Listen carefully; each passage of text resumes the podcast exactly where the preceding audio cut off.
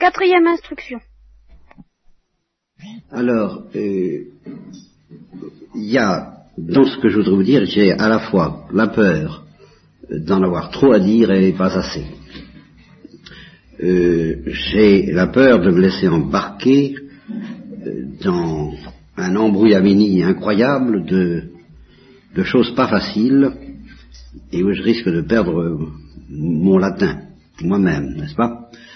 Et, Alors, euh, on, va, on va se cramponner à ce qui est clair, à ce que je peux dire de clair, mais qui immédiatement soulève une multitude de problèmes sur lesquels alors je ne promets pas d'être clair de la même façon. Ce que je peux vous offrir de clair, c'est une définition du sacrifice de la messe. À partir de ce que j'ai dit là, de ce que j'ai dit jusqu'à présent, alors première définition, on va la, on va la moduler, parce que tout de suite elle va appeler des, des, commentaires et des modulations. C'est l'offrande, l'oblation officielle de l'Église, faite par l'Église et par le ministère des prêtres, qui sont habilités pour cela, qui ont ce pouvoir que n'avait pas la Sainte Vierge, par exemple, d'offrir officiellement, solennellement, au nom de l'Église, de la part de l'Église, l'unique victime du vendredi saint. Voilà une définition de la messe. Alors on pourrait la moduler en disant ce sont, c'est plutôt la définition des messes, parce que justement, par définition, la messe est multiple. Ce sont les multiples oblations officielles et solennelles que partout dans le monde, aussi, aussi, partout que possible, quoi, pas, le, plus partout possible, et euh, sans interruption dans le temps, depuis euh, précisément le, vendredi saint, le jeudi saint, plus, plus exactement, euh, l'Église a offert du, de l'unique sacrifié, de l'unique victime ressuscité le jour de Pâques du vendredi saint, l'agneau immolé. Voilà, cette définition est claire en ce sens qu'elle met un terme aux hésitations qui ont été les miennes pendant longtemps sur le caractère unique ou pas unique du sacrifice de la croix et le caractère multiple, et, euh, plutôt le caractère réel du sacrifice de la messe comme sacrifice. Est-ce que la messe est vraiment un sacrifice? Et dans ce cas, comment se fait-il que le sacrifice de la croix soit unique? Eh bien, c'est vraiment un sacrifice parce que c'est une oblation numériquement distincte des autres. Chaque messe est une oblation originale. Et numériquement distincte, aujourd'hui, il faut ajouter, vous voyez, voilà une modulation supplémentaire depuis quelques années. Euh, c'est une oblation distincte selon le nombre des concélébrants quand il y a concélébration. Quand il y a concélébration, il y a autant de messes que de concélébrants. Il n'y a pas une messe. Il n'y a pas un sacrifice de la messe. S'il y a sept concélébrants, eh bien il y a sept sacrifices de la messe, exactement comme s'ils célébraient chacun dans sa chapelle, comme ça se faisait dans les petites chapelles latérales des cathédrales ou des, ou des églises euh, abbatiales dans les abbayes. C'est comme ça que j'ai connu ce temps-là, où il y avait la, euh, la messe conventuelle à une heure donnée, où personne ne communiait que le célébrant.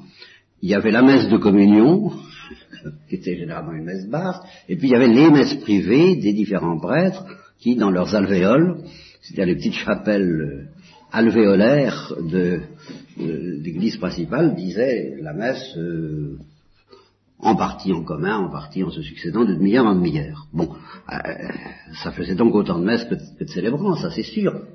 Aujourd'hui, où il y a concélébration, qui est très, très heureux, moi je, me suis réjoui de l'arrivée de, la, de la concélébration, je me suis réjoui sans réserve de ce côté-là, je, suis vraiment pas, j'ai pas fait la fine bouche, j'étais très heureux de l'arrivée de la concélébration, j'ai éprouvé une joie particulière à la première concélébration que j'ai vécue, après celle de mon ordination bien entendu, mais justement en ces temps-là, l'ordination, ça représente déjà quelque chose de tellement énorme qu'on ne se rendait pas très bien compte qu'on disait la messe en même temps, n'est-ce pas?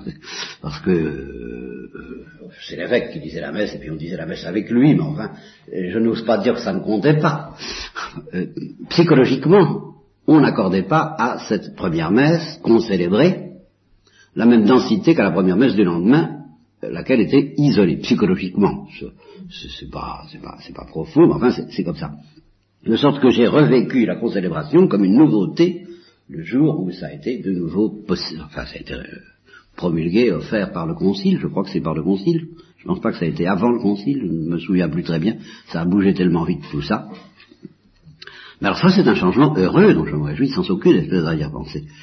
Et, euh, mais alors je maintiens, attention, euh, théologiquement, c'est, du point de vue, c'est précisément pour ça que la concélébration a été autorisée, c'est parce que l'Église était très sûre que ça ne change rien à la densité de ce qui serait passé s'il n'y avait pas concélébration. Ça n'est pas une messe avec dix concélébrants. on dit la messe concélébrée. Oui, en fait, il faudrait dire les messes concélébrées. Quand il y a concélébration, il y a des messes au pluriel. Et qui sont toutes, c'est pas parce qu'elles ne sont pas étalées dans le temps, il suffit qu'elles soient étalées dans l'espace, n'est-ce pas, au, lieu qu'occupe chaque concélébrant. Vous, vous, voyez ce que je veux dire. Il y a donc multiplication des sacrifices sacramentaux de la messe selon chaque prêtre, à chaque fois qu'un prêtre dit une messe, que ce soit d'une manière solennelle, privée, basse, chantée ou concélébrée, à chaque fois qu'un prêtre dit une messe, il y a un sacrifice nouveau mais, attention, ce sacrifice n'offre qu'une seule victime, celle qui a été immolée une fois pour toutes le vendredi saint. Il n'offre pas à la messe une autre victime. Par exemple, il n'offre pas, si ce n'est à l'offertoire, mais justement l'offertoire n'est pas la messe. Mais au moment de la consécration, et pendant tout le, canon, et pendant toute la prière qui est toute, la célébration proprement dite du sacrifice de la messe, à partir du sanctus, quoi, si vous voulez, jusqu'à la communion dont nous reparlerons, qui est encore autre chose, eh bien, euh, le prêtre n'offre pas euh, le sacrifice des martyrs, par exemple. Vous voyez il, n'offre pas les sacrifices. Ça, il a pu le faire à l'offertoire, euh, on pourra y repenser au moment de la communion, nous allons y revenir, mais ce que le prêtre, et toute l'Église avec lui, mais elle a besoin du prêtre pour cela c'est l'unique victime, l'agneau immolé le vendredi saint, rendu présent à cet effet. Justement, il se rend présent. Et il est rendu présent par le prêtre, mais c'est la même chose.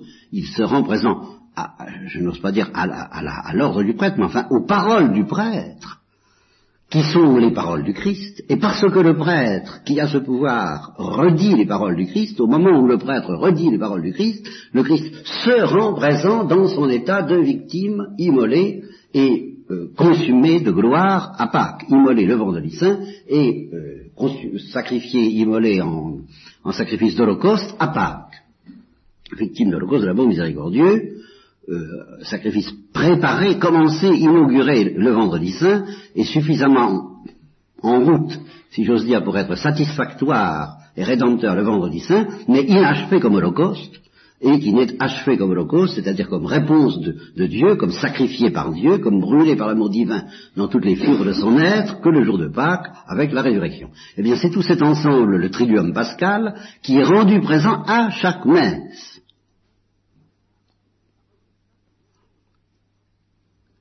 Et par les paroles de chaque concélébrant.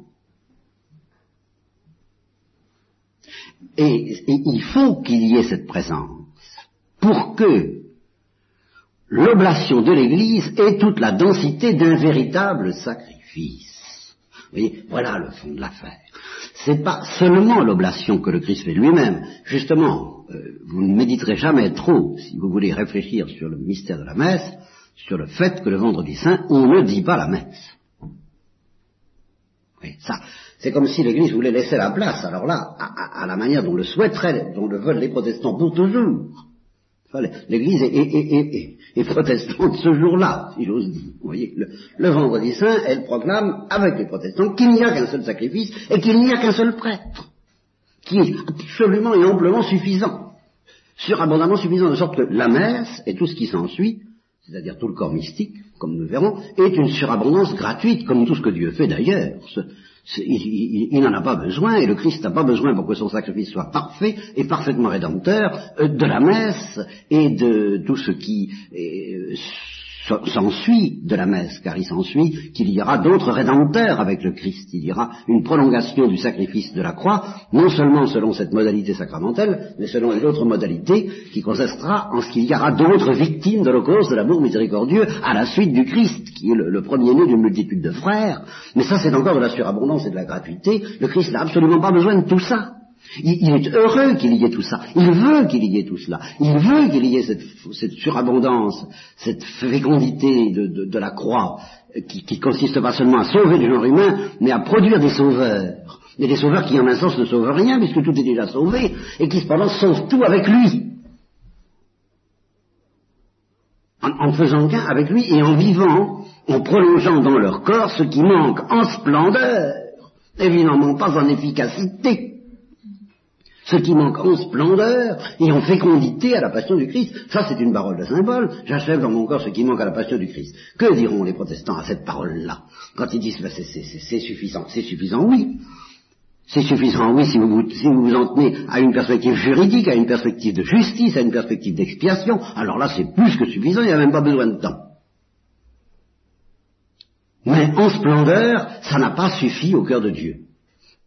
Mais il y a une double surabondance, une double fécondité de la croix qui justement euh, l'une à l'autre, ces deux fécondités. C'est la prolongation du sacrifice de la croix par les sacrifices de la messe et la prolongation du sacrifice de la croix par les immolés qui achèvent dans leur chair ce qui manque à la passion du Christ, c'est-à-dire les saints en général, et les martyrs en particulier, mais tout saint est un martyr, et, euh, et justement, la messe est ordonnée à la fois à prolonger l'unique passion du Christ par de nouvelles oblations officielles de l'Église et à la prolonger par alors de nouvelles immolations non officielles et non sacramentelles, qui est tout simplement le fait qu'à la suite du Christ, une multitude de, frères, une multitude d'enfants de, Dieu euh, deviennent à leur tour, de par la communion, victimes de l'Holocauste, de l'amour miséricordieux. Bon, alors vous voyez, j'ai épuisé en ces quelques minutes, apparemment onze ou douze, à peu près tout ce que je pouvais dire de clair là-dessus. alors après ça, euh, je bafouille. Euh, non, j'ai quand même quand même une chose qu'il faut que j'ajoute. Alors, euh, c'est que oui, tout de même encore relativement claire, encore relativement claire, mais quoique déjà très mystérieuse. Cette nécessité, pour que justement cette surabondance tout à fait gratuite et absolument pas indispensable à la à l'intégrité du sacrifice de la croix et à son efficacité, pour que cette surabondance ait lieu, c'est-à-dire pour qu'il faut que, que, que, à la suite de l'oblation faite par le grand prêtre, il y ait une oblation faite par le petit prêtre, c'est-à-dire l'épouse du Christ, l'Église. L'Église est vraiment le, prêtre associé à Jésus, comme Marie était associée au pied de la croix, et qu'elle y figurait l'Église, euh, selon un pouvoir qui n'est ni sacramentel, ni celui du Christ, qui est un pouvoir original et unique que j'appellerais le pouvoir marial. elle a eu le pouvoir de, mettre Jésus au monde, elle est vraiment la seule. Bon. Eh bien, de même, elle a eu le pouvoir de l'offrir de l'offrir à la victime euh, en, association avec le grand prêtre au moment même du sacrifice de la croix, au pied de la croix. Là aussi, elle est la seule. Et c'est un acte d'église. C'est un acte qui a une portée aussi profonde que les sacrifices de la messe. Mais c'est pas le sacrifice de la messe. C'est encore autre chose. C'est le sacrifice marial. Voilà, j'appellerais ça le sacrifice marial. Je ne sais pas comment dire. Alors là, je commence à m'appouiller. Vous voyez, ça, ça, je, je, Marie a, un pouvoir, non pas de sacrificateur, ça c'est divin,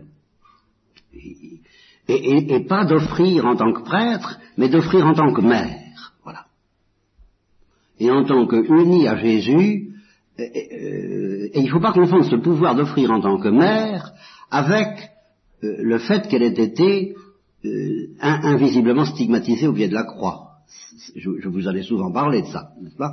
De la, stigmatisation, de la, de la consomption de Marie par euh, victime de l'Holocauste de l'amour miséricordieux au pied de la croix. Mais alors ça, c'est Marie comme victime avec Jésus. c'est pas Marie comme offrant. Euh, ça se tient. De même que euh, Jésus est à la fois prêtre et victime, Marie est à la fois offrante et victime.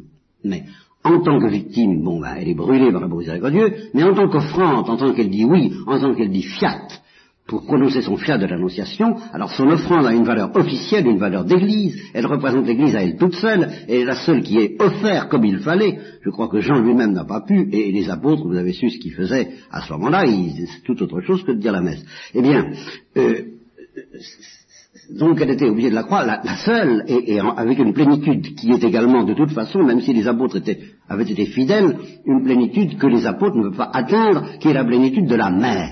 Voyez, c'est pas la plénitude de la victime qui est brûlée par le même feu d'amour miséricordieux que son fils. Ça, c'est la victime, ça, c'est le, c'est l'épouse. C'est Marie en tant qu'épouse, ça. Marie victime de la cause de l'amour miséricordieux.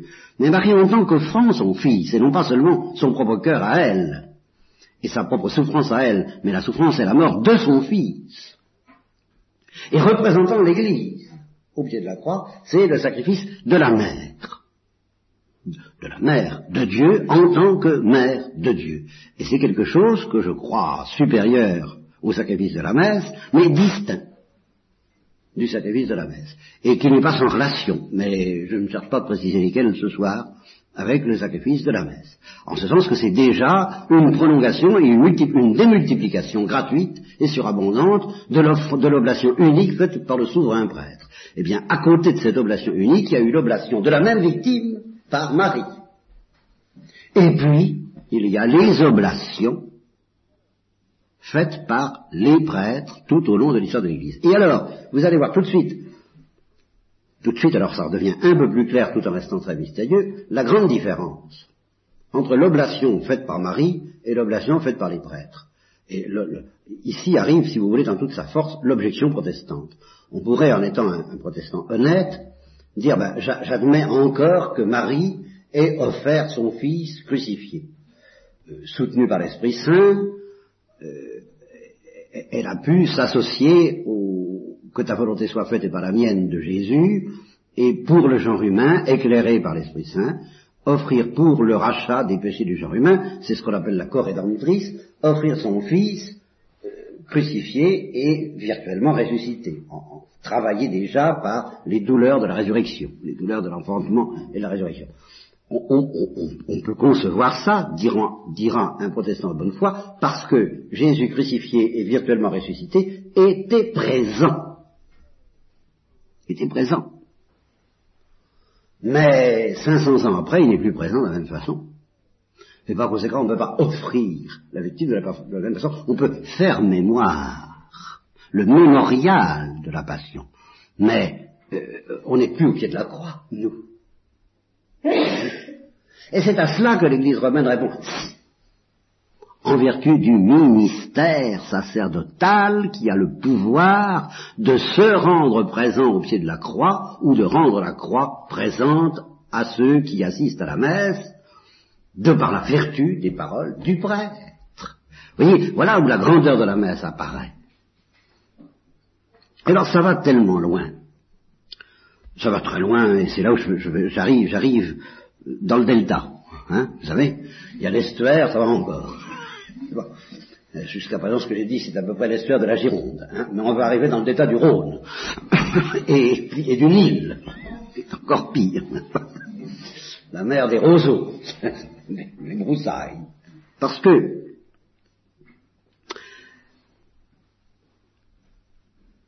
c'est que c'est pas une présence. Euh,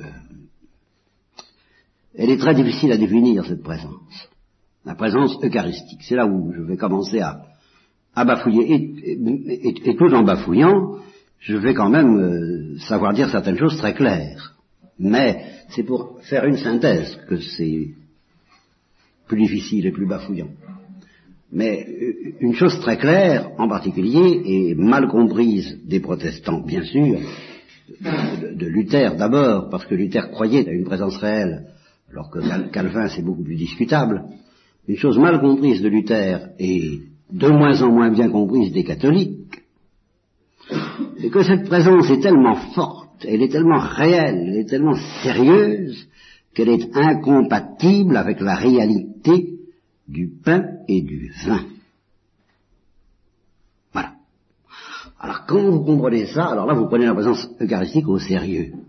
Ce que vous dites, c'est le vin ou c'est le corps du Christ? Mais c'est pas les deux.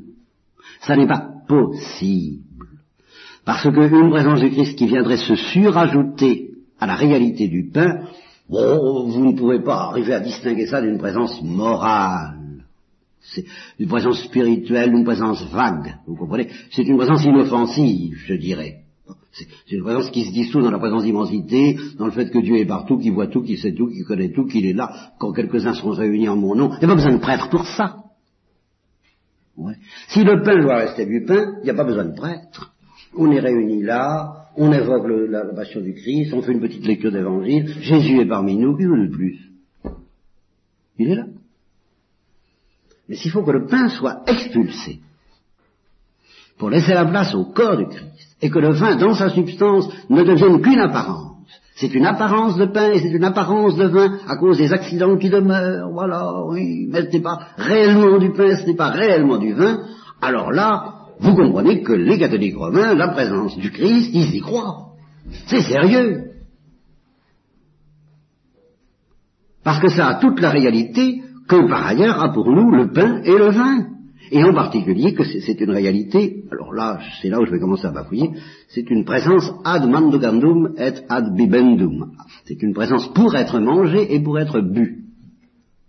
Voilà. Et c'est en cela que vraiment, alors, c'est une présence pas ordinaire.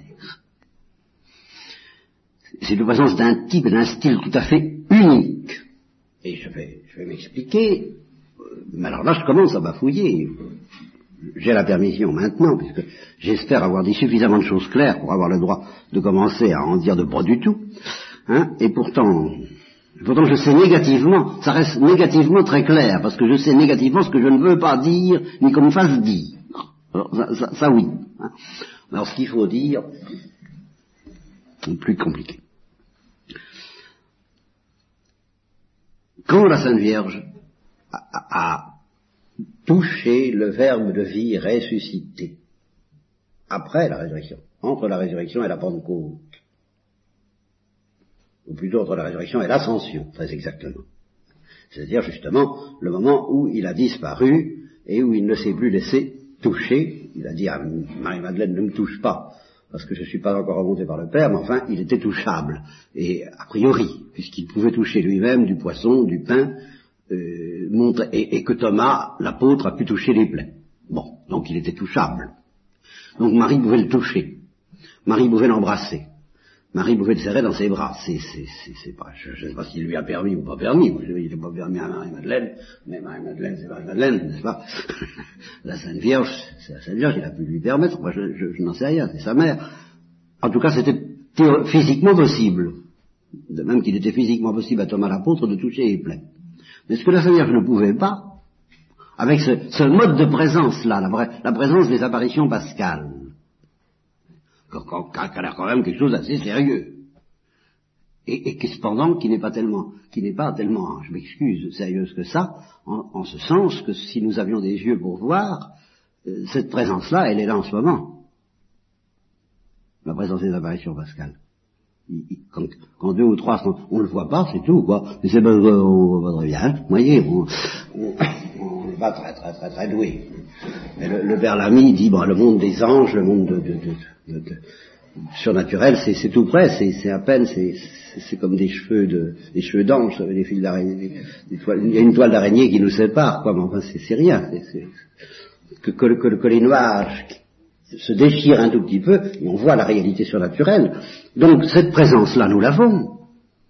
La présence qui permettait à Marie d'embrasser Jésus-Christ après les apparitions pascales, nous l'avons, elle est là, il est là, il nous voit, il nous entend, et, et bon ben, nous pouvons pas en faire autant, d'accord, je vous dis, on n'est pas doué, quoi.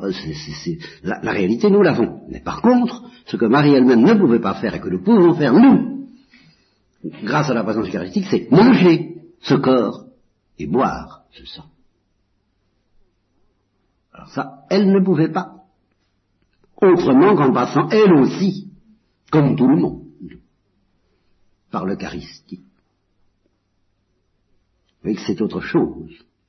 La présence réelle. Alors voyez comme c'est fort à deux bouts. c'est fort, d'abord au, bout, au, point de départ, puisqu'il faut que le pain n'y en ait plus, et que le vin n'y en ait plus. Et puis à l'autre bout, c'est fort en ce sens que c'est pas une présence quelconque, c'est pas une présence pour être adorée, c'est pas une présence pour, pour être contemplée. C'est même, même, pas ça, c'est une présence pour être mangée. Et en ce sens-là, ceux qui euh, se méfient des saluts du Saint-Sacrement et des choses comme ça, il y a un bout de vérité dans ce qu'ils disent. Et puis il y a un, il y a, un gros, gros, gros bout d'erreur. Hein. Mais il y a un, tout petit bout de vérité. C'est vrai qu'il ne faut pas faire la génuflexion devant le Saint-Sacrement comme devant un trône. Ce que vous adorez, c'est une nourriture. C'est le corps brûlant, d'ailleurs c'est une nourriture de feu, c'est une nourriture de braise. C'est le corps et le sang brûlant du Christ qui sont prêts à se donner à nous en nourriture, qui sont présents à ce titre. C'est la présence réelle du, corps et de la victime en tant que mangeable et buvable. C'est pas, pas n'importe quoi donc qu'il faut adorer quand on adore le Saint-Sacrement. C'est vrai. En ce sens-là, c'est vrai. Ce que vous adorez, c'est l'acte d'amour, et puis mais pas seulement l'acte d'amour par lequel Dieu, le Christ donne à manger, mais c'est le, corps et le sang en tant qu'ils peuvent être mangés par ce miracle invraisemblable, cette invention divine invraisemblable qui s'appelle l'Eucharistie. Voilà que vous adorez. Est-ce que vous pouvez très bien l'adorer d'ailleurs le vendredi saint Et c'est pour ça qu'il faut apprendre, et là je commence, je recommence à bafouiller, à distinguer entre la messe et l'Eucharistie, puisque le vendredi saint, il y a l'Eucharistie, il n'y a pas la messe. Il n'y a pas d'autre messe que celle de la veille. Mais il n'y a pas une nouvelle messe le vendredi il y a toujours l'Eucharistie. Qui d'une certaine manière est le but de la messe, alors voilà, c'est là. C'est là où alors là, comme je, je, je, renonce, hein, je, je m'y perds là-dedans. Qu'est-ce qui est le plus élevé? La messe, l'Eucharistie, comment ça ça Bon, voilà. Patientiam abe in me. Hein, ayez un peu de patience. Puis alors je voulais vous dire encore autre chose. À propos de l'Eucharistie, oui, il y a aussi ceci qui est très très paradoxal qui justement, c'est que euh, la mendication, qu'est-ce que c'est que la mendication du corps du Christ? Moi, je bats. Ben, je bats. C'est un mystère. Euh, mais ce que je sais, c'est que c'est un mystère qui touche mon corps et mon âme à travers mon corps. La substance du corps du Christ se rend présente d'une certaine manière à la substance de mon corps comme nourriture et la substance du sang du Christ se rend présent à la substance de mon corps comme breuvage. Bien. Est-ce que ça passe par mon estomac? Ça n'en sait rien du tout. Pourquoi? Parce que mon estomac n'est pas ma substance. Ma substance, elle est au-delà de l'estomac qui, lui, reste quand même un accident, ou une partie substantielle. Bon, d'accord. Hein Bien. Mais ce que je veux dire, c'est que cependant, ce qui est, paradoxal, c'est qu'il faut que cette mendication qui est tellement mystérieuse passe par une mendication qui, elle, n'est que le signe de la mendication mystérieuse, qui et qui est une mendication qui n'est pas la mendication du pain, puisqu'il n'y a plus de pain, qui est la mendication des apparences du pain. Et il faut qu'il y ait cette mendication des apparences du pain, il faut qu'il reste des signes, il faut qu'il reste des accidents, il faut qu'il reste quelque chose qui soit de l'ordre du pain pour que ce soit mangeable, en signe de la véritable et secrète mendication qui, elle, est invisible, et qui me brûle, et qui glorifie mon corps. Ah, quand je mange du pain, ça, ça, ça, glorifie pas grand-chose, n'est-ce pas? Sauf le pain, bien sûr, qui est très noble. Mais moi, ça me glorifie pas. Et, et le vin non plus. Or, en réalité, cette mendication eucharistique brûle, glorifie, c'est du feu que je mange. C'est le feu de l'amour miséricordieux, euh, imprégnant toutes les fibres du corps du Christ dans sa substance, qui pénètre dans, ma substance, que j'assimile et qui m'assimile. C'est justement ce que dit saint Augustin, c'est pas toi qui m'assimile, c'est moi qui t'assimile. Nous sommes assimilés par la nourriture que nous mangeons, comme dit le proverbe hindou, oh toi, euh, le, mangeur de nourriture, je ne sais plus quelle est l'expression, vous l'avez sortie, certaines ont de la mémoire, elles pourraient... Euh, le mangeur de nourriture a été mangé par le mangeur, par la nourriture, quelque chose comme ça. Enfin, c'est cet ordre-là, c'est tout à fait l'Eucharistie. Mais alors, ce mystère incroyable euh, nous est offert à travers le signe efficace d'un mystère banal, mais qui nous trompe. Nous avons l'air, nous croyons, nous éprouvons manger du vin, et nous éprouvons, nous avons l'illusion de boire du vin, et cette illusion peut aller très loin pour celles qui ont vu un film que j'ai d'ailleurs pas vu, mais j'ai entendu parler qui s'appelle Le Défroqué, et où euh, par, dérision euh, on, consacre une bouteille de, champagne, et, si, lui qui, boit toute la, toute la, tout ce qui, toute la de la bouteille de champagne, il ne sera pas apparemment ivre il le sera bel et bien réellement parce que cette apparence est fondée sur des accidents et ces, accidents sont réels et efficaces dans leur ordre, dans leur ligne. Faut pas se dire, bah, puisque c'est pas du vin, je ne risque rien. Euh, si, je risque tout autant, et, ça m'est arrivé quelquefois d'avoir à, consommer du, précieux sang en quantité euh, excessive parce qu'on n'avait pas bien calculé les proportions et qu'on ne peut pas conserver le précieux sang comme on conserve le corps du Christ, ben je vous assure que je me suis aperçu que ça a des effets accidentels incontestables, ça. Et, cependant, tout cela n'est pas boire le sang du Christ. Et, ce que j'ai bu et qui m'a rendu, euh, mettons, euh, comment est-ce qu'on dit, un peu pas gay, non, lourd. Euh, je ne sais pas si gay que ça. Euh, qui m'a donné la tête lourde et, un peu d'ivresse, mais qui n'était pas celle du Saint-Esprit, eh bien, ce n'est pas du vin qui m'a donné ça, c'est l'apparence du vin qui est allé jusqu'au bout de l'apparence. Jusqu'à être ceci, c'est que le, vin peut rendre ivre, et eh bien cette apparence-là est suffisamment apparente pour pouvoir elle aussi rendre réellement ivre. De même que la couleur du vin demeure réelle, mais que ce n'est pas du vin. Eh bien, la capacité de rendre ivre demeure réelle, c'est tout de même pas à cause du vin. Ce n'est plus du vin, c'est le sang du Christ. Et alors qui, au-delà de cette ivresse, ah, nous l'espérons, nous communique une autre ivresse progressivement qui nous brûle et qui nous rapproche de la gloire. Voilà. Alors, voyez euh, ce qui me reste à faire. Euh, tout, tout reste à dire. Et en particulier, comment se fait cette articulation entre les deux finalités de la messe. Ces deux finalités de la messe qui apparaissent très clairement dissociées le vendredi saint.